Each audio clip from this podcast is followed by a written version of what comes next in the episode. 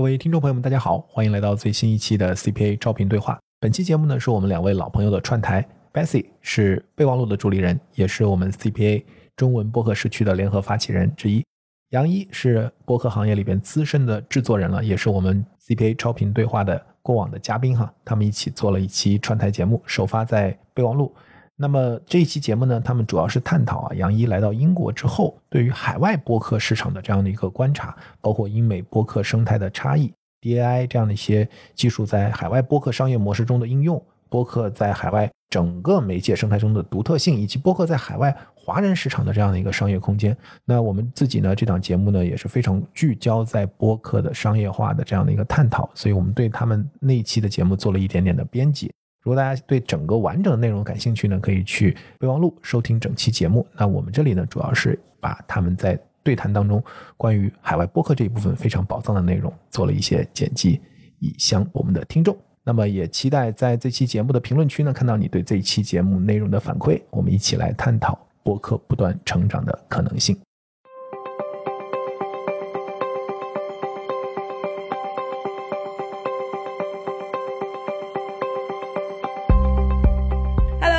收听今天的备忘录，我是 Bessy 李倩玲。今天十二月二十二号，我人在苏格兰。然后我今天是很高兴跟一位算播客界的老朋友了，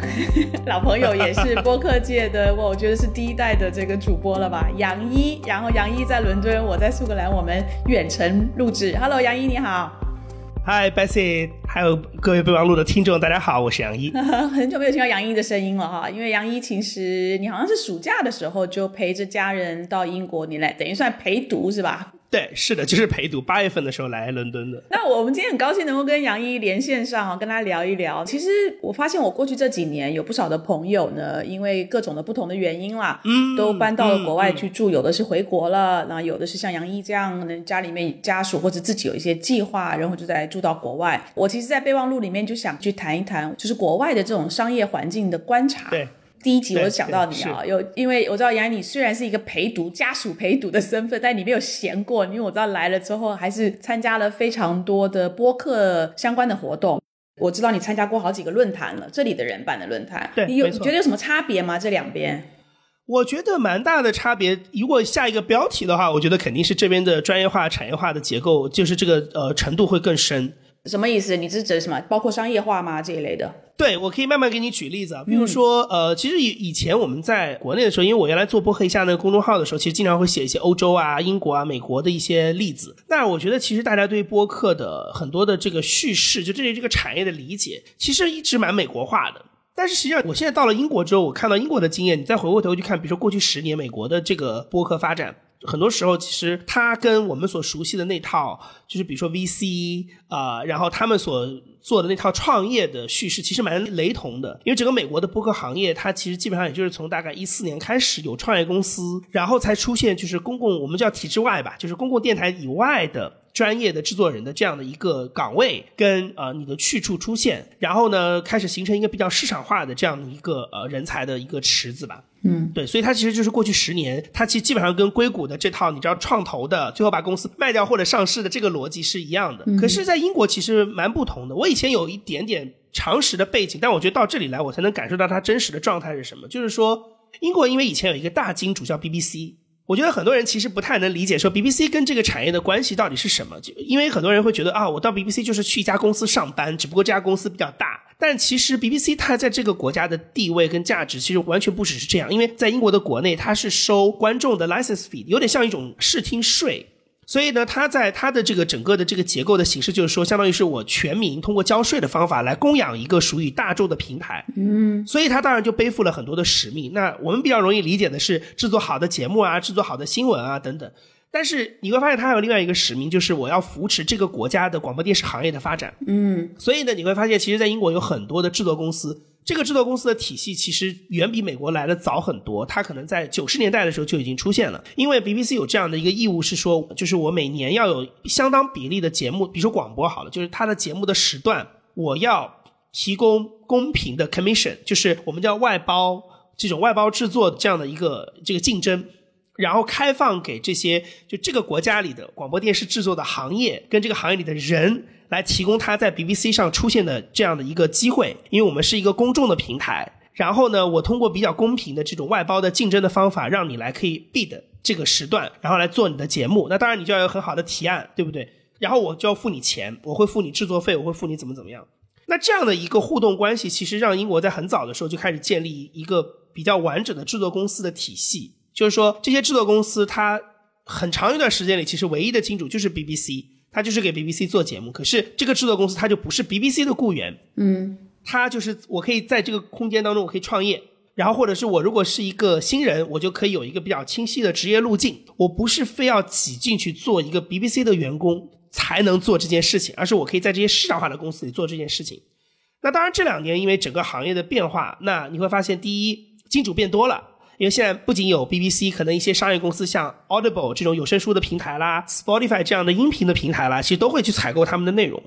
然后第二件事情是因为有了播客，那播客的话是可以卖广告的，所以他们会发现，哎，我如果做一个节目，我不要就是挤破头去 BBC 上播，我做成一个播客，它也可以很很成功，也可以有很有收听量，那也可以卖广告，我也可以有一个收入，我不需要等着 BBC 给我这个外包的制作的费用。所以他就开始有新的这些，你知道，就是进账收入来源跟方式，所以这个行业又有一些新的变化。那回到我，我就说我参加这个活动的时候，我怎么会感受到这件事情？就是说，我觉得最大的一个感受是，你会发现，就是这个刚才我提到的这样的一个我们说专业制作音频的圈子，跟我们现在在大陆比较能够想到的这种 podcaster 就播客主播的圈子，其实它分的蛮开的。我给你举一个例子，我有一次十月底的时候去一个大学，他们请了今年英国的播客大奖的这个金奖的几个得主来做分享。那然后因为他在大学，所以也不是规模很大，可能现场就一百个人。那我旁边就坐了一个刚才说的这种制作公司的老板，我就跟他聊天，然后我就问他，我说你觉得英国的这个播客的我们叫做一个圈子吧，它的规模大概有多大，有多少人？然后他说要看你怎么算。他说：“如果你算的事情是专业的，把它当成这种全职工作的，然后领薪水的这种制作公司的工作，那这些人基本上你今天在这场就能都看完了，因为今天这一个活动差不多这些公司的老板都在，然后比较大牌的制作人都在，啊，当然就是小的这些新进来的 associate 的制作人或者是 freelancer 可能没有那么全，但基本上就是你大概能知道它的规模就是这么几家公司里面的这些雇员。”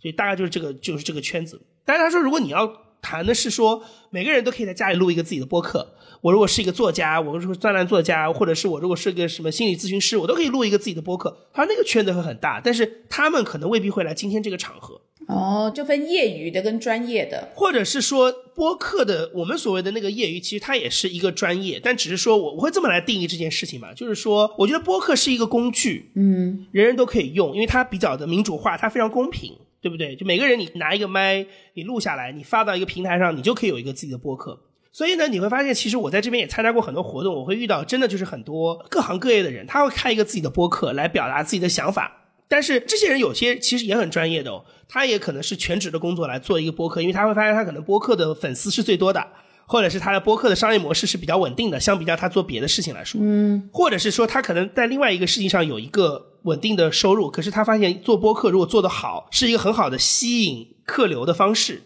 可是他们其实是另外一个圈子。那我有参加一些别的活动会碰到他们，但他们就非常的 diverse，不同的种族、不同的国家来的人，不同的各行各业的人，他们只是都用播客当成一种表达自己的工具而已。可是我刚才说的那个大学里的活动，我觉得他们更 focus 一点，就是他本身就是这个产业里的人，然后他的全职的工作就是这件事情，然后他所有的这些工作也好，收入也好，都是围绕着音频这个事情在转的，他没有其他的除了音频以外的一个别的事情去做了，所以我觉得他的分野其实在这个地方，然后我会觉得哦，其实对我来说，你会发现这么几十年的积累下来，就这里的这种行业化、产业化、专业化的。这个感就是趋势，或者是说这个已经存在的这样的一个分层，还是蛮明显的。那然后你会发现它会带来很多好处，譬如说，我才知道说，其实有很多美国的呃播客或者美国的平台很愿意采购英国的制作公司的服务啊，真的，啊？因为它第一比较平价，它的价格我之前有看到过一个不是很准确吧，但是这边的制作的费用可能有的时候可能是美国的一半。为什么这么便宜啊？我告诉你啊，是这样子，是有道理可以说的。第一是美国的价格跟它首先是跟它当地的物价跟呃人工的水平相关，所以本来美国的人工就比较高。同样一家咨询公司，伦敦办公室跟纽约办公室的工资可能就真的差一半，在数量上。如果你换成人民币的话，嗯，这是大环境。然后第二件事情是。美国因为它的这个融资的能力非常强，所以它产业其实可以集聚更多的人，所以它的这个行业分工会非常细。譬如说一档播客好了，它除了有前台的这个主持人或者记者之外，它有一个制作人，它可能还有一个专业的做后后期制作的人。那你相当于就是我一个项目一个团队可能有三四个人在里面服务。可是英国它的玩法不一样，因为我刚才说它的玩法其实以前是 BBC 的那套制作流程所带来的，然后你会发现制作人在当中扮演的角色很重。然后制作人很多时候也会同时扮演剪辑的工作，所以你会发现，慢慢的潜移默化的这个流程当中少了一个人，他就变成是一个主持人跟一个制作人做合作。嗯，然后呢，那他相比较美国来说，他的这个预算是不是就砍掉一个人？再加上他的平均工资又低，哇，然后又因为他的本来的这个职业训练的原因。所以美国人会发现，哎，其实我找你来制作，一个人干两个活也可以做得很好，而且反而你可能会给我达到一些不一样的效果。所以它反而使得英国在这方面是竞争力非常强。结果英国变成是美国的外包的那个 外包的市场，在这个方面。对，但是你你看，我刚才其实也说了，其实这个产业它本来就是从外包的，嗯，这个里面来。它其实是我觉得就是因为它的专业化，所以它更 focus 在说我怎么在一个更有效率的。方法上去把一个内容做好，嗯，而且美国人也会发现，他们 share 同样的语言之外，其实它会带来一个不同的制作的视角，就是也可以给你，也可以丰富你。比如说，你会发现有很多的，比如说品牌播客好了，它其实不需要像专业的那种大的大牌的节目一样，有很丰富的节目的设计或者是一些持续性的东西，但是它可能需要你有很强的执行力。然后你会发现，这个时候像英国的这个体制体系，它就比较适合。因为他的制作人又懂内容又懂技术，嗯，所以他就会觉得我找一个英国的制作公司来合作这件事情可能是事半功倍的，所以等等诸如此类的原因，他就会变成美国的播客的一个很好的一个就叫产业链的第二就是下游，嗯嗯，然后美国就在那边不断的摇钱摇大钱，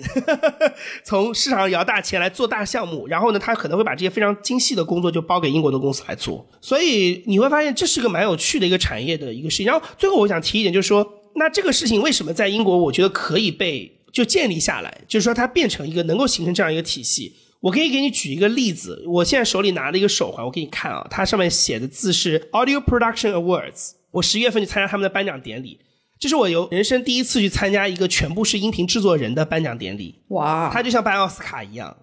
年度最佳新闻类节目制作人，年度最佳纪录片制作人，专门是制作的部分的，专门是制作人。对，然后年度最佳制作人，年度最佳制作公司，它整个颁奖可能有三十个奖项，里面可能只有两个奖项是我们一般认为的那个台前的工作，比如说最佳主持人跟最佳声优，其他的全是幕后的制作人、声音设计师的奖项。哇，这包括什么？比如说特殊的什么音效，然后节目的这种制作。他的这个就是说，包括你给原来的，比如说 BBC 这样的广播做的人，包括给有声书，包括做播客都算在内，他都是可以被提名的。哦，有独立的制作人，有自由职业的制作人，也有公司里的雇员。嗯，所以你会发现，其实我刚才想说的事情是说，其实它的产业的专业化一个很大的程度是，像这样的评奖，实际上给到大家，当然它只是其中一个例子了，它还有很多别的，比如说我经常上课，这些课从哪里来，对吧？也是有一些行业协会在组织这些 workshop 之类的东西。但是它其实形成了一个很好的，就是说，我把它当成是一个我的职业的东西去看待。我在这个职业内是可以得到充分的肯定，我不需要去做一个抛头露脸的赚取流量的人，我也可以得到我应有的荣誉、嗯肯定、可持续的职业发展路径。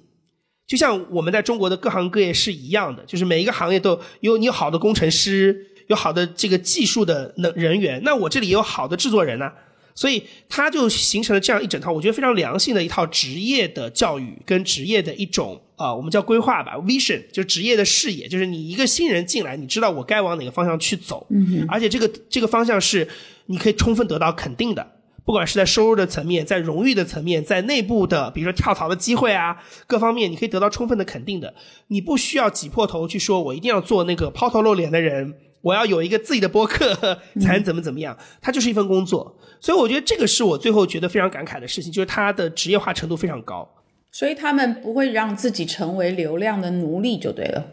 没错，没错，或者说我的技术能，我的 skills 被肯定，不是因为我有多少流量，或者我个人有多少的知名度，我其实只要在这个圈子里有足够的知名度，其实我的职业就已经是很荣耀的事情了。哎，但是会不会有一个我觉得挺对英国来讲，这个产业来讲挺可惜的一个事情，就是像你前面讲的，很多的这种风险投资或者是融资的这种资本运作的比较火的，都是在离得比较远，对它离得比较远。但是它这里呢，专业的人才是更多的、更集中的，所以当它没有就是缺乏这些资金来让他们能够做得更好，甚至更大。当然，他是用他自己的一个步调，慢慢、慢、慢慢在，就是说在茁壮吧。但是他的速度可能就是属于慢活的那种速度，而不是资金进来，它是可以让他一下就能够让更多人知道，能够能什么全国这国际化之类的，会不会有点可惜？你觉得？我觉得这件事情其实，如果我两年前跟你讨论，我会觉得有点可惜。嗯，但现在我觉得今年在二零二三年年底，我跟你讨论的时候，我会跟你说，其实没那么可惜，因为你会发现。当像美国的这样的播客产业，它跟资本市场结合的更紧的时候，其实它受资本市场的影响就会变得更大。嗯，我们今年其实看到的事情是美国的整个广播行业的大范围的 lay off，对裁员潮，对。然后有很多公司最后是在，比如说像我原来非常喜欢的一家创业公司 Gimlet，这是美国最早的做播客创业的公司，它一九年的时候被 Spotify 买了，收购了。当然，创始人就套现了。可是问题是，这个公司它其实后来就变成 Spotify 其中的一个工作室。然后今年 Spotify 在做精简的时候，就把这个工作室相当于其实就所有的节目都关掉了。这公司就寿终正寝了。你懂我意思吗？有，我有看到那个新闻，我也觉得 好可惜。嗯，对，所以就是说，其实当你跟资本市场接的更紧的时候，的确，当它的整个市场环境好的时候，你确实可以玩的更大，你的想象力会更高。可是另外一面的事情是，当它开始，比如说美联储加息。水开始变少的时候，你也莫名其妙的成为了一个容易被波动的行业。因为传统上我们会觉得，哎，这种比较容易受到，你知道，呃，美联储的加息，或者是市场上资金多少的，不都是一些真正的创业创新型的行业吗？或者是金融行业吗？怎么一个像做广播、做音频这样一个相对来讲我们都觉得比较稳健型的行业会受到这种波动？我觉得恰恰是因为美国过去十年有至少一部分，嗯，是在这样的一个你知道市场环境下，它的泡泡吹的比较大。所以，当那边收水的时候，水落石出，你也会变成那个受影响的。可是，我觉得反过来来看，其实英国相对它的平缓，它其实让音频这个行业变成一个我觉得比较稳健型的行业。它也有这种呃收购的例子，比如说索尼音乐，其实之前有买过一些英国头部的制作公司，但是我觉得它都没有在本质上改变它的发展节奏。我去跟很多的创始人聊，他们都是跟我抱怨说：“哦，the UK is flat。”就这个市场太平了，但我觉得其实它的另外一个好处就是，我反而在今年在这边就没有看到很多 lay off 的事情。OK，我认识的很多制作人也没有特别的焦虑，说我有没有可能明天被裁呀？我有可能明天一下子变成是我要被迫去做 freelancer。你会发现它整个的这个就会比较平稳，所以我觉得这东西就是有好有坏。嗯嗯，对。但会不会也就是这样？因为这样比较淡定吧，比较稳稳健的发展。所以英国其实有很多的制作公司，一直都是一个小作坊的，对，没错，规模没错，但是它就是很精，它就是把他他很做的很好的这件事情给做好，没错没错。所以我觉得这个你讨论这件事情，我就会觉得他有可能可能跟这个国家的一些特色有关系，就是他不太喜欢做，不太善于做那种大开大合、高歌猛进的事情，但是他可以把一个很专业的事情做得非常深，嗯，然后做到就是刚才说的，就他像一个非常高技术的工匠一样，然后你可以在这一个单一的环节来采购我，对，嗯，就跟那个折叠单车小布一样，没错，这么几十年了。对，还是很坚持。我就是手做的。然后我我虽然已经提升了我的月均产量，但是那个月均产量如果跟大陆的这种比起来，那简直就是指数型增长比起来那 就根本不值一提。哦，所以某种程度来讲，大陆的播客行业的发展跟美国类似，因为有风险投资的或者投资方的一个介入，就会。大起大落，最近今年好像也有某一个平台也比较困难嘛，对吧？对，我觉得有可能是说，因为其实你会发现，过去十年的这个音频行业，不管是平台还是像制作公司在国内的发展，我觉得它是受这个国内大环境的影响。那国内这个大环境其实就是美国硅谷的那套创业的环境，嗯就是那套 VC 的包装出来的那套，说这样的成长路径才是你的成长路径的那套东西，它其实比较缺乏我们像说英国或者欧洲这种比较稳健型的。我即使做小小一个，我也可以有自己发展的空间，而且这个空间也不差，它不是很苦的。嗯那最后大家会发现，我们如果回顾说二零年、二零年以前整个这个市场的状况，你会发现啊，我就是要上市啊，我上市了，这个公司做的才有价值啊，我不如不上市，这公司就白做了。它大家这个概念已经深植人心，那这个概念从哪里来？我觉得基本上是从硅谷来的嘛，它不是中国这个土壤里长出来的一套价值观，对不对？所以你会发现，就是但的确，我觉得音频只是众多的这种行业当中的其中一个，嗯就也会受到它这个东西的影响。然后大家最终其实走向的方向不是说啊，我把这个行业做得多扎实，而是说它是不是一个能够帮助我快速套现、指数增长 的一个行业而已。所以它基本上又回到了其实我们所谓的传统的所谓的打双引号互联网吧，我们把它概括叫做互联网的那种嗯路径上去，只是音频只是其中一个介入到当中的一个玩法，对不对？你买菜软件也是一个介入的玩法，你做单车共享单车也是一个介入的玩法，那做音频也是一个介入的方式而已。但是我觉得音频我相对来讲还是另外一面，就是我回到音频本身，就是我做的是音频这个事情，嗯对，然后我怎么把这个产业的氛围做得更好，然后让更多的年轻人、有头脑的人、有创意的人可以进到这个产业里来，得到比较好的发展。所以我觉得他可能更多的想的是这件事情，对。所以这里的播客平台是不是比较少去做什么最热榜、什么精选，就像小宇宙的那样？应该这么说，我们现在很多的主播都在抢那个榜，呃，这个那我觉得备忘录可能会来英国会发展的好一点，因为我们现在跟很多榜都无缘了。谈这个事情，我觉得英国有一特别特别觉得好的事情是，它整个行业的风向不是被平台所把持的。嗯就换句话说，就是不像现在年底嘛，大家都会有很多 best of 的榜单出来。我觉得我最近在刷我的 LinkedIn 的时候，我就发现这些我新认识的朋友们，他每个平台，他每一个来源的榜单，如果 pick 到了他的节目，他都会很开心。卫报嗯精选今年二十个最大播客有他，他也很开心。苹果他上了 Best of 的榜单，他也很开心。Spotify 有个什么 Rap 的，他上了他也很开心。所以就是说，对他来说，其实这不是他唯一的一个评价他的标准，因为有一个很清楚的，真的能够跟他的饭碗相关的是他行业内的一个标准。嗯他们会很 proud 自己是，比如说年度制作人，或者是年度制作人的提名人，嗯，因为这个是他们真正的那些给他发工资的人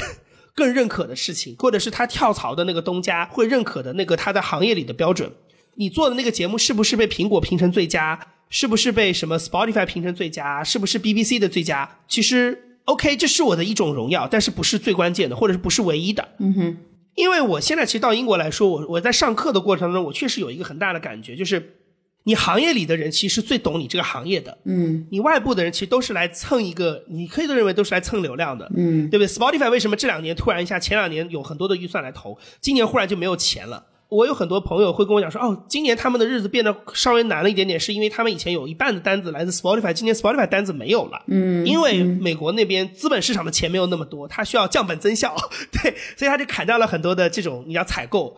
但是你会发现，这种东西它意味着一件事情，就是说所有外部的这些平台也好，或者资本也好，它介入你的行业是因为有利可图，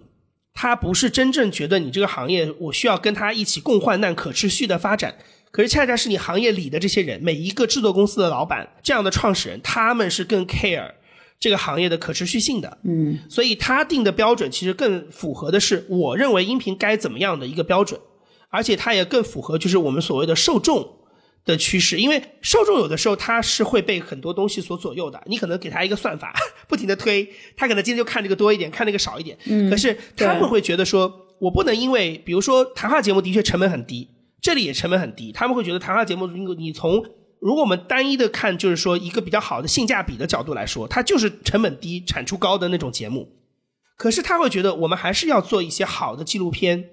因为纪录片是真正能够培养出高质量的复合型的制作人的一种路径，而且有很多东西是不能通过谈话去表达，它需要通过纪录片这样比较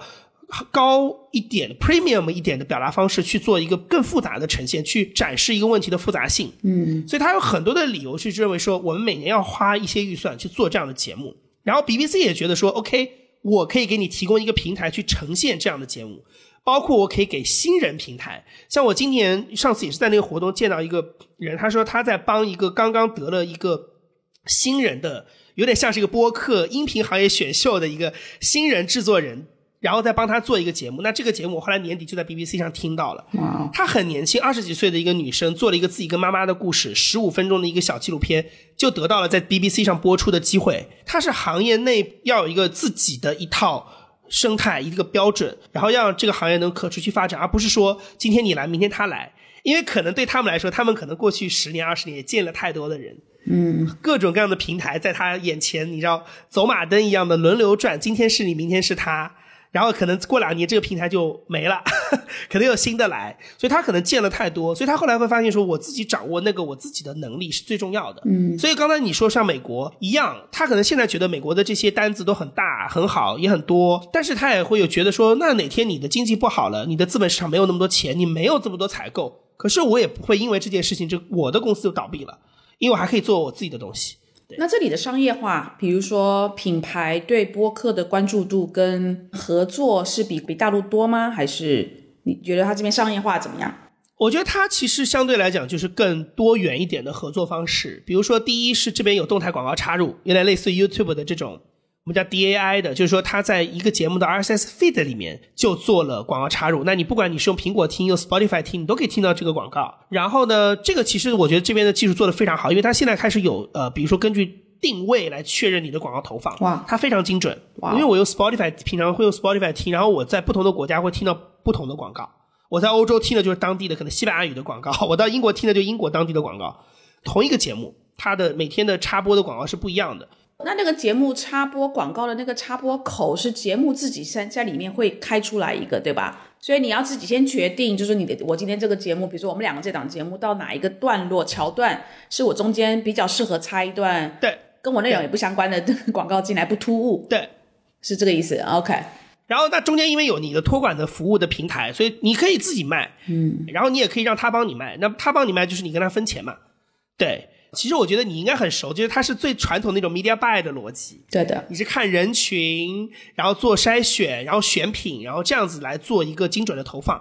所以其实我觉得它的好处是这三方，就是给钱的广告主或者 media buy 的公司，然后第二个是你这个做托管技术的平台，有点像是一个播客的代理商，就像以前电台的代理公司是一样的。嗯。然后还有一个播客主本人，其实你三方或者是播客背后的制作公司，你三方其实在这个当中都可以有一个利益最大化的过程。对，然后他也就会开始讨论，比如说品牌安全啊这些。你知道，在国内其实大家都觉得为什么播客要讨论品牌安全？那这边品牌安全是很重要的事情，因为你会发现。比如说，有的播客主他不希望跟我的价值观很违背的广告出现在我这里。比如说，我是一个就是要减排、要讲绿能的一个节目，可是里面突然插了一个 BP 的广告，一个英国石油的广告，他这个主播会觉得受到冒犯。那反过来其实也一样，品牌也会 care 说，那我的这个节目不应该出现在一个比较极右翼的节目里，尽管它的流量可能很大。但是他对我的品牌安全不好，因为我可能讲求的是 diversity，对不对？我讲的是这种 liberal 的一些东西，所以我不想要跟一个某个特定的政治立场或者这个政治立场的主播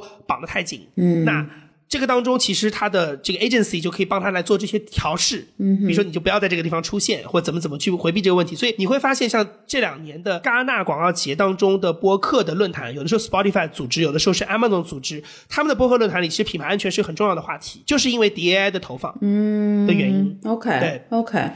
然后另外一块，其实像这边的企业，他们做品牌播客是非常非常普遍，极其之普遍的，而且我觉得它有效果。譬如说，我自己现在我家里用的能源公司，因为英国的能源公司自己选的，我现在用的是 Octopus，它是一个比较新创的公司。我为什么会选它？为什么不选老牌的？比如说 EDF，是因为我听了它的播客。哦，对，它有一个品牌播客，然后我比较接受它这一套的 narrative，然后我觉得它很酷。那这些品牌或者说公司企业，他自己做企业的播客是有持续的、不断的在更新的吗？还是做几集就停掉？嗯，对，这个就是我觉得也是因为这个生态，我觉得它的一个评价标准的原因。其实，在国内，我觉得企业播客做的很卷，嗯，就大家的标准是很单一的，我一定要小宇宙十万粉丝才叫一个好播客。但是这边其实你会发现，企业更把它工具化的使用，譬如说，他会，我觉得也是你很熟，就是说，国外做品牌，它有的时候其实它只是需要一个更。Premium 更 boutique 一点的一个物料，对，它有一单一的一个 campaign，它需要一整套的 narrative 去包装它。这个播客很可能只是服务这一个 campaign，但他之所以选择播客，是因为他有三十秒的 TVC 做不到的事情。嗯，它可以更多的分享价值观，它可以像一个 community 一样，把那些与你价值观相同的人拉到麦克风前，一起来聊这件事情。他跟你找一家很优质的广告公司做一个精彩的三十秒的创意，是扮演不同的角色，所以他很理解这件事情。那只是说以前是没有这一块的，以前他可能就是说我做一个好的视觉，我做一个好的 TVC，我可能最多找一个报纸或者是一个平面媒体帮我做一些深度的，那你知道几个单页，这个事情就结束了。可是他现在会觉得说，哎，我可能可以再做个六集的播客，然后每一期挑一个有趣的人来聊天，或者做一个故事。然后来帮我来做这，所以他并不是说我的节目要持续收听是他唯一成功的标准，或者是说我有多少多少流量 是他成功的标准。他其实觉得这就是我形成这一整套的品牌的 campaign 当中不可缺少的一环。他是这么来理解这件事情，所以你会发现，反而我作为一个听众，我会觉得，诶，我能听到很多很有意思的东西，我也不会有太多的压力，说我要持续的去跟他，我就把这三集听完，OK，我就收到你这个 message 就结束了。对，嗯，但会不会就是因为这样的一个组合，播客对于这些企业来讲，它永远是在一个副手的位置，你懂我意思吗？嗯，我觉得我相信有很多公司是这样，而且我相信有很多公司甚至它是惯性的，嗯，它是大家都在做了，或者是说可能他的这个 agency 会跟他说，或者 agency 也会有刻意的去给他卖，因为我多加一个东西，我的 package 可以包的更大。但是我觉得有一些公司在当中可能是有得到一些自己的好处的，嗯，对，就是他会认为，比如说像我有看到像 Waitrose，我们经常用的一家去的一家，那个他就在做一个跟呃美食跟食谱相关的一个 podcast，那个节目就是每年都持续的在做。嗯，Waitrose 就是英国这个比较高档的这个超级超级市场，有点像大陆的 City City Super City Super，对，没错，类似的这样。对，然后你就会发现，他我相信他一直在更新这个节目，是因为他开始觉得说，我的这些想要的年轻的受众或者更 diversity 的一些受众，因为他会卖很多亚洲食物，对，所以他会卖很多调料，所以他会发现我的这种国际化的东西，可能我的播客的内容。是更容易触达他们的，嗯，反而你看我自己也用 YouTube，我其实，在 YouTube 上很少看到 Waitrose 的广告，我会看到很多别的 retail 的广告，但是我很少看到 Waitrose 的广告，可是他们却在一直在做播客，所以我觉得我相信有些公司它是在当中尝到甜头的，当然有些公司它就是投放很盲目的，但是我觉得基本上这个市场氛围是起来的，就是对于一个 agency 来说，他会很愿意去卖播客，因为他觉得我现在有播客，再加上视频，再加上文字的东西，我这样一包。Package 卖给你可能会卖个更好的价钱，而且有的时候他的甲方也会来询问他，我有没有可能再加一个播客进去？那他会给到一个合适的 strategy。但我只是想说，这个 strategy 的评价标准并不是单一的，就是你这个节目是不是一定流量很大，或者是不是一直在做，而是说我可以把它用在我不同的你知道阶段，嗯，它可以扮演不同的角色，对。那你在那边，你有没有看过当 agency 当被跟他们的客户去推荐播客，要用就是你在这个 campaign 里面的这个媒介组合里面要有播客，他是怎么去跟广告主来去说你的播客应该怎么样来去评价，或者是 evaluate 评估它的这个有效性嘛，或者是嗯，我有跟这边专门做一些品牌播客的公司，就制作公司的人聊过，我觉得大家其实卖的方法都。嗯，没有太多特别新奇的，但我觉得他们会非常强调一件事情，就是它 compare with，就是跟视频或者文字的东西比起来，他会特别强调的事情是时长。嗯，就是说你看一个，比如说 YouTube 里面的一个广告的贴片，或者是你在地铁上看的，因为伦敦的灯箱都很好看，地铁里的灯箱，你看一个灯箱，你可能上电梯的时候看到一眼，他会发现这是一个很很短时间的一个 reach。一个印象，可是如果他听了这个 podcast 三十分钟的一个访谈，他花了三十分钟的时间在你这个品牌的身上，他会觉得这是一个他在任何一个别的媒介都找不到的一个价值，所以呢，反而卖的人也会特别强调这件事情，就是你可以 engage，你可以让那些你的消费者或者潜在的消费者可以 engage 你，然后你可以有充足的时间跟他们做交流。所以这是他们，我觉得每一家都会提到的一个卖点。嗯，OK，那好，那你来了这里之后，我们刚刚讲了嘛，其实很多大陆的播客的主理人也都在，要不是英国，要不是欧洲啊等等的，你们经常也混在一起，对吧？我看你们办活动，对对对对对，没错。这边的我们就是大陆的中文的播客的听友群多吗？呃，我现在我必须要说一件事情，因为我知道听 Bessy 的节目的人都是市场触角非常敏锐的人。我要提醒大家关注一件事情，就是海外华人在变成一个非常大的薄荷消费市场。对的，以及我觉得我后面也可能我们有一个好的问题可以聊到这个事情，就是我发现其实背后是有一些也有一些商业化的机会在的。呃，就是因为我其实这几个月我我也不是很刻意了，但是因为这几个月我一直去欧洲玩，然后也去美国出差，然后我今年上半年还去过加拿大，所以我对莫名其妙的今年就把欧美的几个都跑遍了。然后我当然到了一个地方，我就会跟当地的主播、跟当地的听众去聊。然后包括上次子欣三明治的子欣帮我在伦敦办了一个一百人的 一个听友见面会，然后我也跟大家现场聊了一些，我觉得大家听播客跟使用的一些体验。然后我的确会发现，就是现在，因为我们这次节目的开头你也提到，就是你周围有很多很多朋友，其实这两年有更多的这种跨境的流动，很多人也选到其他的国家生活。你会发现，的确海外的华人的群体在变得更大。然后呢？而这些人其实他对于那播客的这个消费在变得很重要，因为我给你讲一个非常具体的场景。我跟很多听众聊天的时候，其实他们会跟我讲说，其实对他们来说，其实播客不像你在大陆听播客的时候，它有一些功能性。比如说，我们会觉得说啊，他获得知识啊，或者是获得娱乐啊等等。他会觉得播客是一个很重要的一个，他每天需要打开东西，因为他在用一个自己熟悉的语言，嗯，跟他说话，解乡愁。对，或者是说，即使他在这里长久的生活，他也会发现，他每天还是需要有一个中文的声音的陪伴。嗯，啊，然后这个其实蛮重要的，因为并不是所有的人在这边都有家庭，你有一个或者是很稳定的一个朋友圈。那有很多人可能在英国比较常见的，要么是读一年书，对吧？有的可能是说他工作是被公司调来的，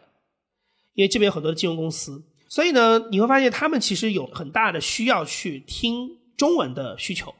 可是你会发现，这个东西它不是你去网上看几部古装偶像剧或者综艺可以平替掉的，因为他会觉得我用中文，但是我又希望我能听到一些我感兴趣的东西。可是我未必喜欢看综艺啊，我未必喜欢看古偶啊。我万一我如果我看这些剧，我只是为了听中文来看这个剧，我会又会觉得好像这个时间有点浪费掉了。嗯。但是听播客就不太一样，因为播客的话题很多元，然后也很 niche。所以它可以比较容易找到一个我既又是用中文来传递的东西，但是呢，这个话题我还感兴趣的，所以你会发现这是一个很好的一个结合点。然后他们其实有很多的这个刚性的需求，是我想要听一些中文的东西，所以我就会觉得说，好像对于这样一个正在人数在增长的市场来说，其实播客也解决了一个或者找到了一个新的一个立足点，就是你跟 YouTube 这样的平台或者抖音这样的平台同样是中文的内容，你的差异是什么？其实恰恰也是发挥了播客的好处。播客的好处就是，第一，相对成本比较低，嗯，所以相对成本比较低，使得它可以做更多多元化的内容。它不需要很集中在热搜，或者是说最热点这件事情上，而是说我的话题可以更多元，可以更离散，可以更垂直。嗯，对。然后呢？你又是中文，而且你是中文最擅长的表达者，因为你完全是在靠语言，所以你就会发现这两件事情结合起来，就会变成说跟海外华人现在的一些需求是有结合点的。嗯，它其实是一个很大的一个潜在的市场。然后我自己其实观察下来之后，我有几个比较大的一个总结啊，我觉得它未必现在已经被满，但是我觉得它眼看着它就会发生的一些需求在。第一个事情是我把它定义叫做无审查。但这个无审查其实未必是说可能要讨论很多很敏感的事情，而是说，第一，生活在海外的人他有新闻的需求，可是现在的中文播客里其实没有新闻的内容。嗯。第二件事情是，即使大家讨论一些比较软性的话题，我们现在在大陆，比如说我们在小宇宙或苹果的平台里要上架这个节目，我们讲话也比较克制一点。尽管这话题本身并不敏感，可是对于海外的人来说，其实他每天的他会觉得他不必要去接受这样的一个谨小慎微的表达。他会觉得，其实我哪怕聊一个流行流行文化的话题，能你能不能把它聊得更充分一点？我希望能够听到他最真实的状态。所以我觉得，当他生活在海外之后，其实他对于这方面的诉求会变得更突出。他生活在上海的时候，他可能也听同样的播客，但他不会抱怨这些事情。可是等到他到了海外之后，他开始会去意识到，说我希望你能够讲话讲过瘾一点，我不希望你遮遮掩掩的。那包括新闻，像刚才说的新闻的这种我们在国内做不了的内容，但是他有这样的需求在。所以很有意思，我认识好几个朋友，其实他们每天都会听生动早咖啡，但是你知道他根本没有那个场景，因为早咖啡是一个每天早起的一个场景的节目，而且他需要他最近在做打卡什么，他非常强调早上的这个十五分钟的场景。可是他可能生活在美西，他可能每天是睡觉前或者是下班的时候才听到这个节目，而且他可能做的行业也跟商业财经没什么关系。但我也会问他说你为什么会听？他就会说因为我需要有一个中文的，但是每天很稳定的给我资讯的东西。那因为我们在国内做不了新闻，所以早咖啡已经是最接近于资讯的内容了，所以他就会去听，他会希望有一个我每天就摄入一点这样的东西。那你会发现，哎，这当中就已经产生了一个市场需求在了，就是有很多我们现在在所谓的墙内做不了的内容，其实海外是有需求的。嗯，它未必是极端到要做一个反贼，但是它中间是有一个，你知道，就是一个我们叫做一个比较平和的一个需求。那我会把它定义叫做，就是它其实就是没有没有审查，嗯，对，或者说在审查的环境当中我们没法做的东西。嗯第二件事情其实是，我觉得我把它叫做叫从宏观到微观。什么叫从宏观到微观？或者说我可以再讲的更具体，叫从中国到本地。对的，就是你现在发现，现在大多数的 podcast 中文的 podcast，其实它是更基于北京、上海的生活经验来的，或者是国内的生活经验来的，它跟本地的议题关照其实非常少。伦敦有很多的播客主，有的节目做得很不错，像艺术叨叨。可是你会发现，其实他们也有一个问题是，他们是因为他们在做艺术的行业，因为伦敦确实是一个艺术行业非常发达的地方，有很多人在这边读书，在这边从事艺术，做画廊、做博物馆，嗯所以他本能的当然就会分享这样的一些专业知识。可是这个话题其实本身，虽然你人在伦敦，可是它跟伦敦本地没有太大的关联，它是一个垂直领域的话题，你在北京、上海听都一样。可是你会发现，真正关心伦敦生活、关心柏林生活、关心阿姆斯特丹生活的人的内容是很少的。可是你会发现，其实有很多的中文听众，他有这样的需求，啊，对。他对，他当然觉得我听解乡愁啦，确实也是。可是呢，当他在这里的生活越来越时间越来越久，他会发现，第一，国内很多的梗他接不住了，对；第二是，你可能觉得非常让你 suffer，让你每天生活挣扎的那些痛苦，他在这里也没办法感同身受了，对。那然后。他不是因为你的年龄变化，他其实就是因为生活环境发生变化了。可是我有很多在本地的非常急需的信息，一些讨论，我反而没有办法建立起来。我给你举一个非常简单的例子，小红书上有很多关于在英国的银行卡被锁卡的分享的帖子，他会告诉你说为什么，他告诉你为呃巴克莱会经常被锁卡，或者小马莱莱那个劳埃德的这个卡经常被锁，然后他会有跟你讲说你要做一些什么什么样的方式，一一二三四去避免这个事情，或者是你遇到这个事情要怎么解开。可是我自己作为一个做内容的人，我就会有一个问题是：为什么英国会比较容易锁卡？为什么同样的事情我好像在美国蛮少听到的，或者国内我从来没有遇到过？那我自己做一些 research 会发现啊，其实因为英国对于反洗钱的监管会很严，它很多的原因，因为英国英国经常会说 sorted，对吧？就是我们银行卡还有 sort code，所以它其实因为它的反洗钱的监管，因为英国本身就是一个很大的离岸金融中心。很多的俄罗斯富商 就是在英国搞洗钱，所以英国的银行银行系统其实比中国的银行系统要更 care、更敏感在洗钱这件事情上的问题，金融犯罪的问题。所以它有很多的锁卡，其实就是很简单，因为你的资金来源不明，然后银行需要你做一个解释，那你只要告诉他说它是一个生活费 就好了。所以我们一般的小红书只能看到最后那一句话，就是你告诉银行打个电话告诉他这是生活费，我妈妈会给我的，结束。可是。我觉得播客它的空间是前面这一块，因为很多的生活的经验不是你告诉他说一二三四就可以结束的，你需要告诉他他的背后的逻辑，它可以帮助你去预防下一次再出现类似的问题，或者是它可以让你更适应这里的生活节奏。所以你的意思就是说，这边的听友的基础，或者说这个基基础越来越大，然后是有刚需，这个意思就是说，是在海外的平台用中文做一档跟当地的。听友们有切身关系的播客的市场是有的，但这样的一个播客，它的商业化很有可能是大部分是来自于听友付费的，对吧？因为国内的品牌它不一定。哎，我们 我们引到了这个赚钱的问题上。我告诉你啊，Bessy，我真的，当然因为你很资深，所以我我们俩可以讨论这个事情。我真的发现有一个蛮有趣的事情，我就拿英国来说好了。英国其实有很多品牌现在在做中国的市场策略。比如说，我记得很多年以前，其实首先第一，比如说我经常在微信上会刷到 Selfridge 这个百货公司的广告。然后第二个事情是，很多年以前我知道，其实像湖南 Mason 就专门很经典的卖那个司康的下午茶饼干的店，老牌的店，它在天猫有自己的电商。嗯。可是呢，这几年下来，其实我记得湖南 Mason 的店已经关掉了。可是他好像是不是还在做，我不知道。但是就是说，他的线上的渠道都已经关掉，然后他更不要说也没有线下的渠道。我会发现，其实有很多的英国品牌就会有这样的一个问题，就是他在中国内地是既没有线上渠道，也没有线下渠道。可是他因为他觉得中国市场不能丢，嗯，然后他觉得中国的游客还是一个潜在的购买力，所以他还是会花很多的预算去在国内的平台做很多的投放。嗯，然后他想蹭这个事情，就是万一比如说你来英国玩，是不是可以多花一个小时到这里来买一买正宗的英国下午茶饼干带回去做伴手礼，对不对？他还是希望有这样一个链路，你能有这个印象在。可是我后来到这里生活一段时间之后，我发现其实有有几个问题啊。第一个事情是，我觉得你如果真的想吸引，比如说游客这样的一个流动人群，实际上。光你去打这个广告是没用的，嗯，可能英国旅游局，可能维珍航空做一个打折，对不对？或者是说你的签证的手续变得简单一点，这些东西其实才是真正能够更容易撬动大量的游客来的。对，那你花了这么多的市场预算，可能常年的做这样的一些信息流的投放，你的确让一些生活在上海的人在刷的时候，让你对这个东西产生了印象。可是他什么时候才能完成这样的一个转化，这是个问题。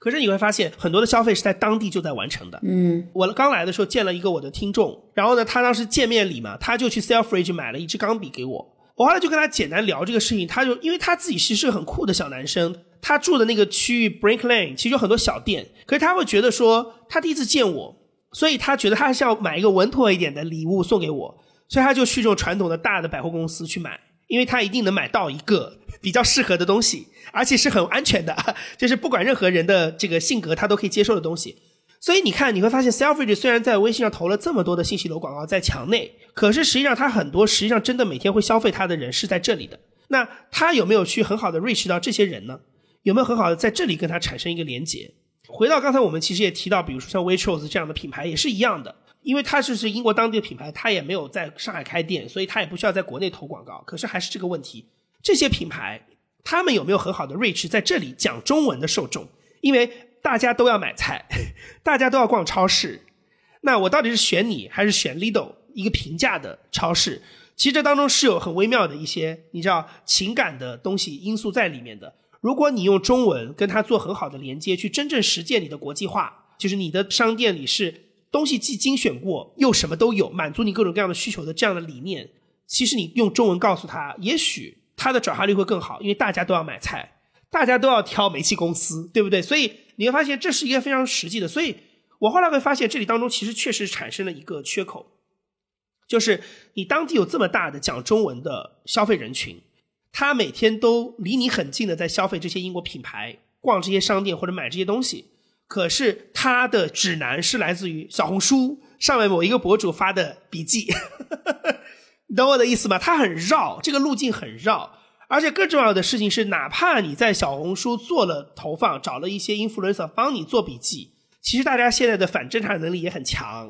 很多的笔记大家很容易识破是拿了钱的，对不对？而且你还有一个最重要的问题是，我觉得英国的公司，你我相信你也有这样的感觉，他要在中国的这些平台内能玩得转，学习成本非常高，你值不值得花这么多的精力去了解小红书怎么玩的，该找什么样的？influencer 帮你写这个笔记，你该投多少钱进去？怎么样做比较合适？你当中有很多被卡油的机会，但是回过头来你会发现，我就在当地，我针对当地的说中文的人群，如果我找到一个合适的渠道去跟他们完成一个沟通，而且是直接的沟通，嗯，其实可能是事半功倍的，因为我们没有，我们完全没有这个，所以这个时候你会发现，哎。播客这个东西又跳出来，当然你可以去投 YouTube 的广告，因为我看到美国其实有很多的品牌会投中文的广告，在美国，嗯，但是因为美国的华人的数量真的够大，他觉得我找一家 Media Buy 公司做这样的投放也没有什么太大的损失，或者是也是划算的。可是在英国不太一样，因为英国的人数也没有那么的多，但是他可能生活的比较集中，比如说几个中心城市，或者说他的整个人群比较接近吧，我们说人的画像可能比较接近。如果播客它能够变成一种。相当于你直销的直接沟通的方式，其实我会觉得它蛮有想象空间的。哦，跟我前面讲的大家那个消费需求，你做一个 match，你会发现，第一，他喜欢听熟悉的语言的内容，很多刚需的内容。嗯。第二，你的这个品牌的露出又跟这个内容做结合。他会对你很感激的，你懂我意思吧？对，就是他会觉得你给了我一个让我这么熟悉的、觉得好听的东西，又是用我熟悉的，又是用熟悉的语言，他会觉得很受尊重。嗯，他会增强很大的情感连接。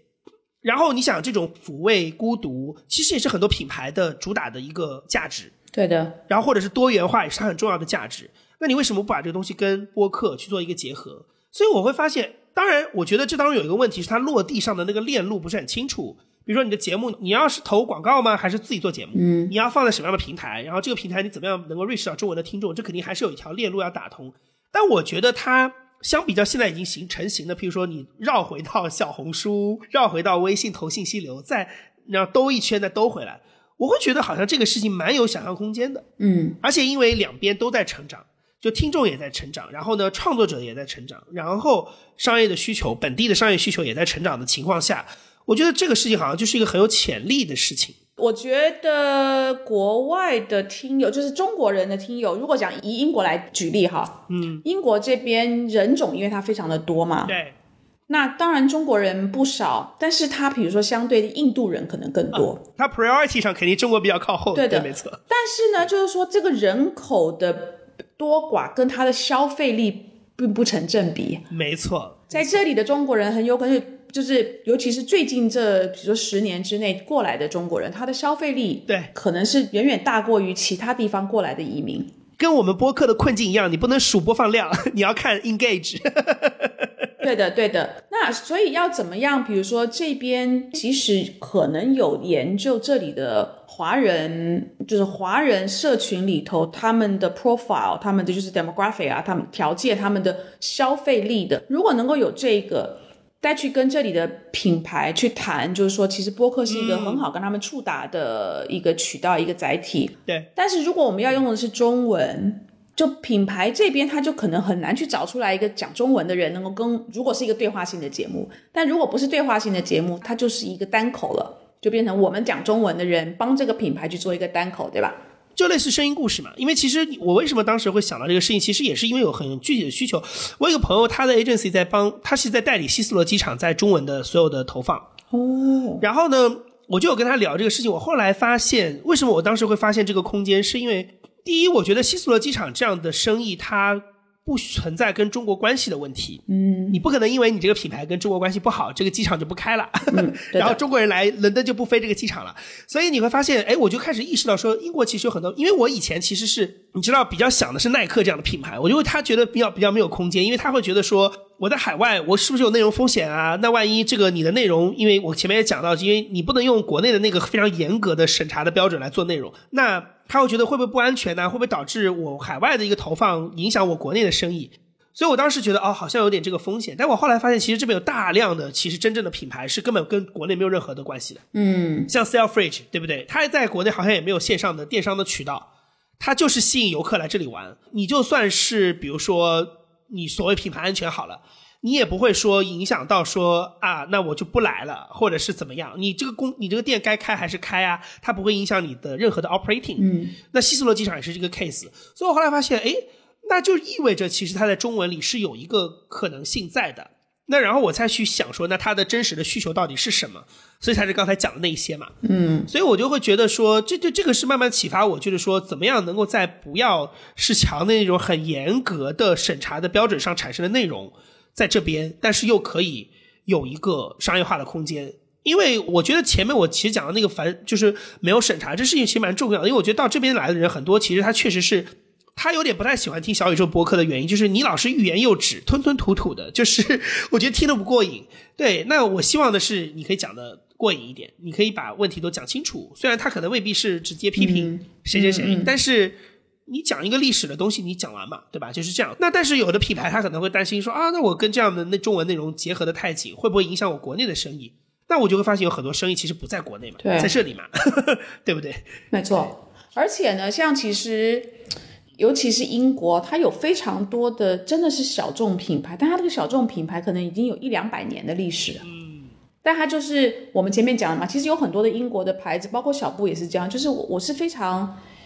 择善固执的，我就是很固执的，在很专注这一件事情，我一定要把它做好。我我我这么几十年下来，一两百年下来。我可能就这么一家店，对，我不去受到外面的一些诱惑，就说啊，我要成为什么国际的什么连锁品牌，没有，我就把我这家店做好，但是我的产品就真的很好。是这一类的品牌呢，它有很多很棒的品牌故事的材料。我自己觉得它有一个很大的，也是让我突然想开了的一件事情，是我觉得到了这里来之后，你人会跟着这个地方的节奏转，嗯所以有很多以前我们在国内，比如说做品牌博客好了，非常担心的，不断的跟别人解释的问题，在这里不存在。嗯。比如说，为什么我一个公司要花这么多的精力做品牌的东西？你在国内，大家会觉得我去做直播多好啊，嗯，可是你会发现这个事情在这里是一个很自然的事情，哪有一家公司是不做品牌只图销量的？没有品牌，像尤其现在 Gen Z，大家都说是 value driven 的一代人，你没有价值观的品牌，没有人要消费你的。嗯嗯，你有价值观，同时你的产品又好，他就会获得更大的人。所以这个事情在这里我不需要教育了，所以做所有跟品牌相关的东西，在这里是顺理成章的。嗯，然后另外就是你刚才讲的，它有很多的公司，它就是也是市场环境的原因，它不是卷的。不是做大的，不是做指数增长，它就是做小小的一个，你知道作坊一样的生意。可是这样的东西其实更容易产生品牌嘛，对的，而且它也更需要通过品牌去跟它的消费者去连接嘛，因为它不是在那个巨浪的大的平台里面的，它就是我就是需要要产生要让各种各样的方式去显示出我的独特、我的不同、我的区别，我有什么特立独行的地方，那它就是要有品牌的东西在里面嘛。那我觉得这些东西都是跟播客很合适的，反而你那种投个亚马逊的广告，你给他一个打折，这种东西反而我觉得不太适合。嗯，对的对。我的感觉好像就是，只要能够有足够的研究吧，可能跟这里的大大小小的，甚至平台的去谈，就是中文播客的潜力，它背后可能可以带进来对品牌来讲的一些的商机啊等等的，其实是有这个市场的。而且我就像你刚才前面有提到，有很多基本的东西我们还没有讲清楚嘛，比如说中国人人数少，但是购买力强，你这个故事是需要用很多方式去包装嘛，让大家要意识到这件事情嘛。而且同时你要让大家意识到是这个东西跟你去吸引中国游客是两回事。对，大家会把注意力放在游客，但实际上来这里，不管他是不是定居，但至少来这里读书也好，或是短暂的在这边住几年也好，这样的这样背景的华人，其实他的消费力也是很可观的。对，而且我前面也讲到，就是说他跟欧洲的联系，对的，这也是我那天也是跟西斯罗的那个朋友聊天才发现这件事，就是西斯罗的策略是他希望西斯罗变成你连接世界的一个 hub。嗯，转机不是只有你来英国探亲才来西斯罗，你从赫尔辛基飞美国，为什么不能从伦敦转机呢？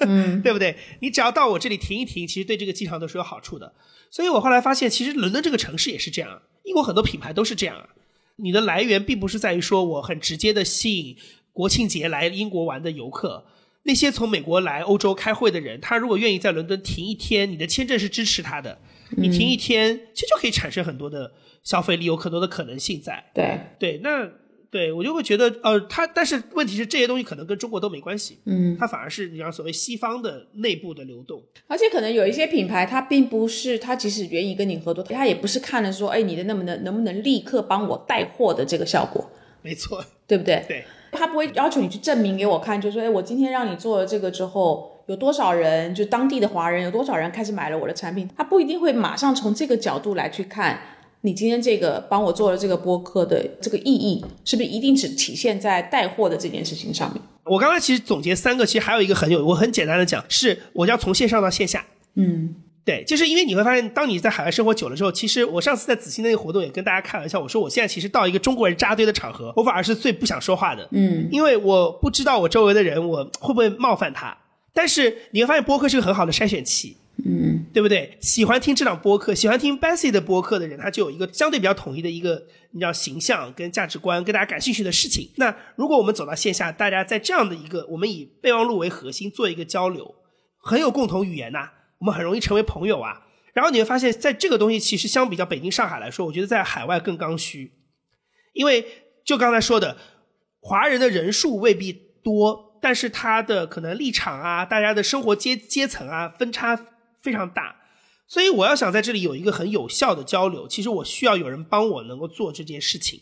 那你会发现播客它通过内容的方法能够形成一个很好的筛选。你听完这个播客的粉丝到线下就是一群更容易志同道合的人，而且大家也会发现我也有这个陪伴的认识新朋友的需求，所以你会发现播客也在这里扮演了这样的一个，或者他有一个期待，就是说我有没有可能从线上到线下来完成我这个需求。所以我刚刚是讲了三点嘛，那我觉得这个是需求的东西，对。哇，所以听起来，呃，我可能真的可以考虑来英国办一场听友见面会，对吧？因为我已经有几个是在伦敦的听友说，你你你会来伦敦办吗？我说如果只有一个人，我不晓得该怎么该不该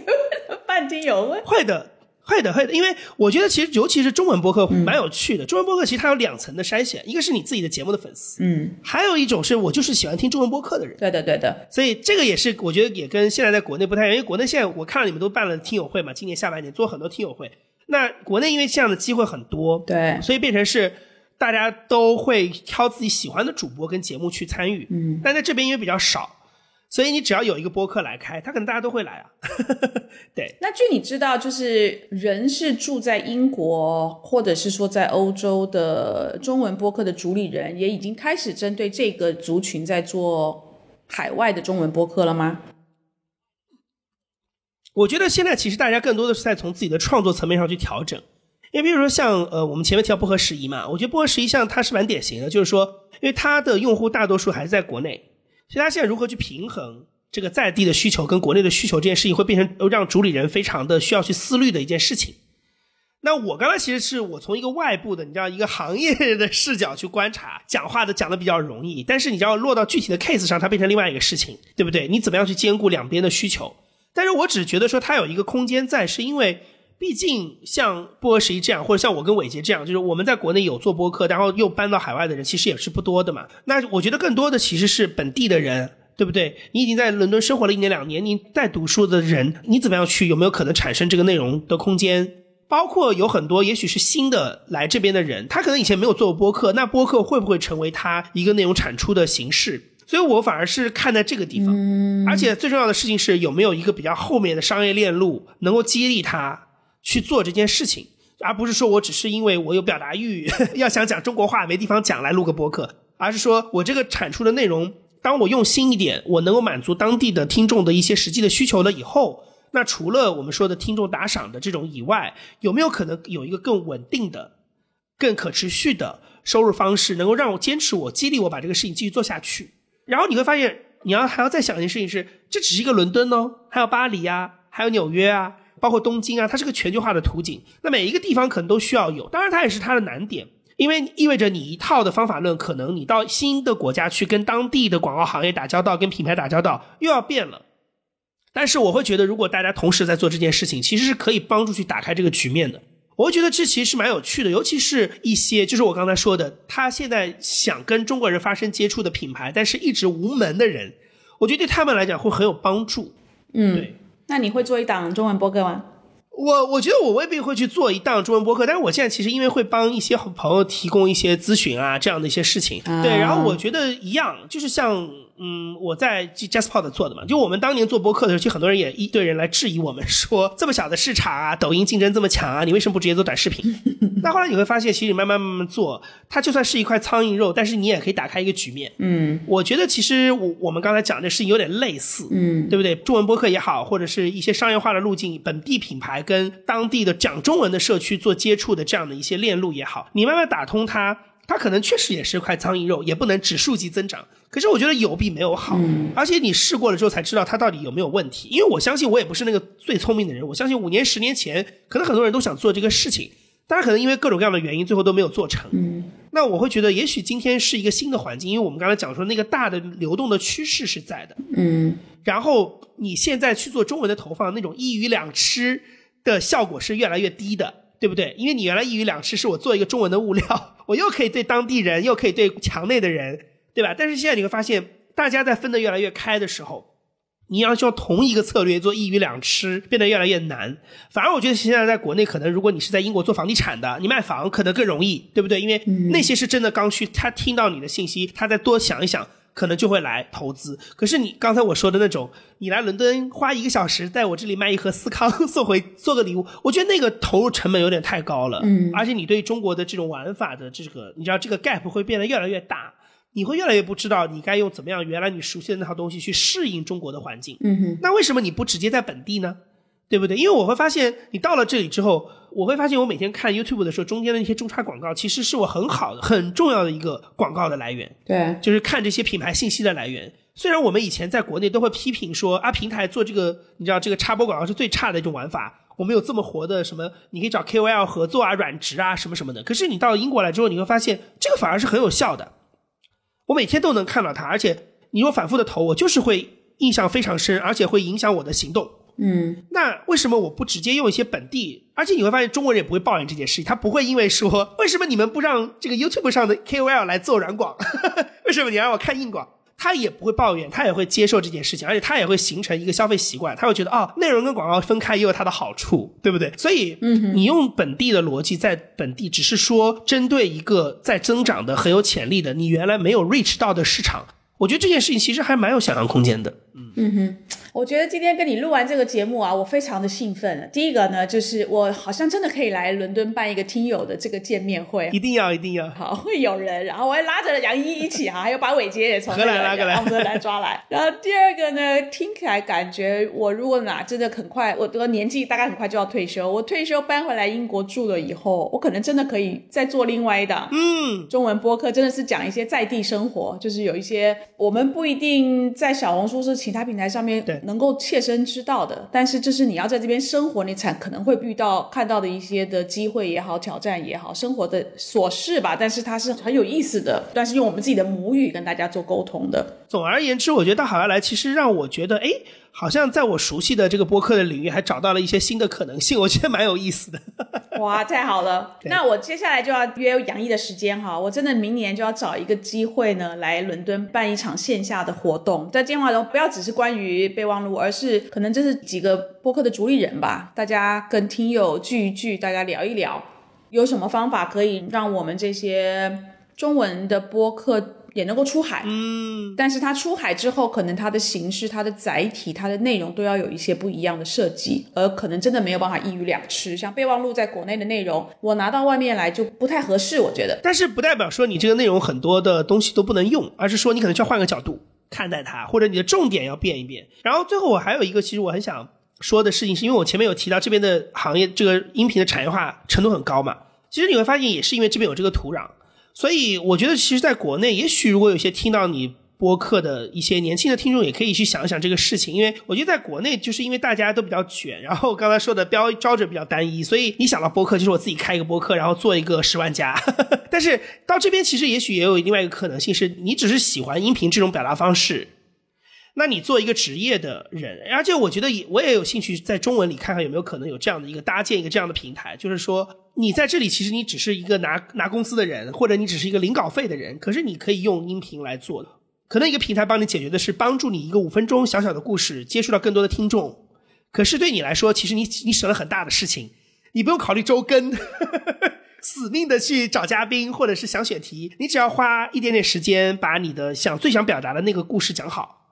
你你更 focus 在做音频的表达这件事情上，就像国内有很多很优秀的非虚构的作者一样，他们有那么多的杂志，有那么多的公众号可以投稿，可以有编辑帮助他们去修改，把他们的文章，把他们的想法变成一个更可被传达的、更好读的一篇文章。那我觉得音频同样可以发生这件事情。那我也觉得这个其实也反而在海外的空间也是更大的，因为你离开了国内那个比较内卷的环境，其实你的焦虑会变少很多。然后你可以更专注在说，那有没有可能把它变成一个自己的职业路径去考虑嘛？所以我觉得这也是一个空间在，我觉得这些也是个蛮有趣的事情。对，太好了，我又多了一个退休之后回来这边做一只老母鸡来孵化年轻人，做一档。自己的播客。那今天非常感谢杨一啊，第一个我我很高兴看到杨一八月跟你先生搬来这边，然后我觉得你们俩感觉适应非常的好。上次十月来有跟你们吃过一次饭嘛，我觉得你们的状态比我想象的适应的好太多太多了。然后今天跟你聊呢，我本来以为可能你会遇到一些就是说生活上安顿上会遇到，就是因为这个是一个很老的国家，它它有很多其实真的是很 bureaucratic 的地方。我本来以为你会有很多的抱怨，但是我没想到你其实已经有了一些很好的认识。是，然后转换成了另外一种能量，我觉得，所以这个是让我蛮 surprise 的。嗯，然后我更 surprise 是你对于这边整个播客的产业有这么深入的观察，而且已经可以总结出来一些我们看到的一些新的机会点。所以我觉得今天跟你聊完一个多小时，我觉得受益匪浅，而且让我觉得哦，我将来退休后有更宽广的道路，在音频上更宽广的道路我可以发展。所以今天非常感谢杨一，然后做我们这个系列的第一个嘉宾，而且给我们一个就第一集做这么精彩的内容的分享。谢谢杨一，谢谢 Bessy，谢谢各位备忘录的听众。嗯，那我们很快伦敦听友会上见。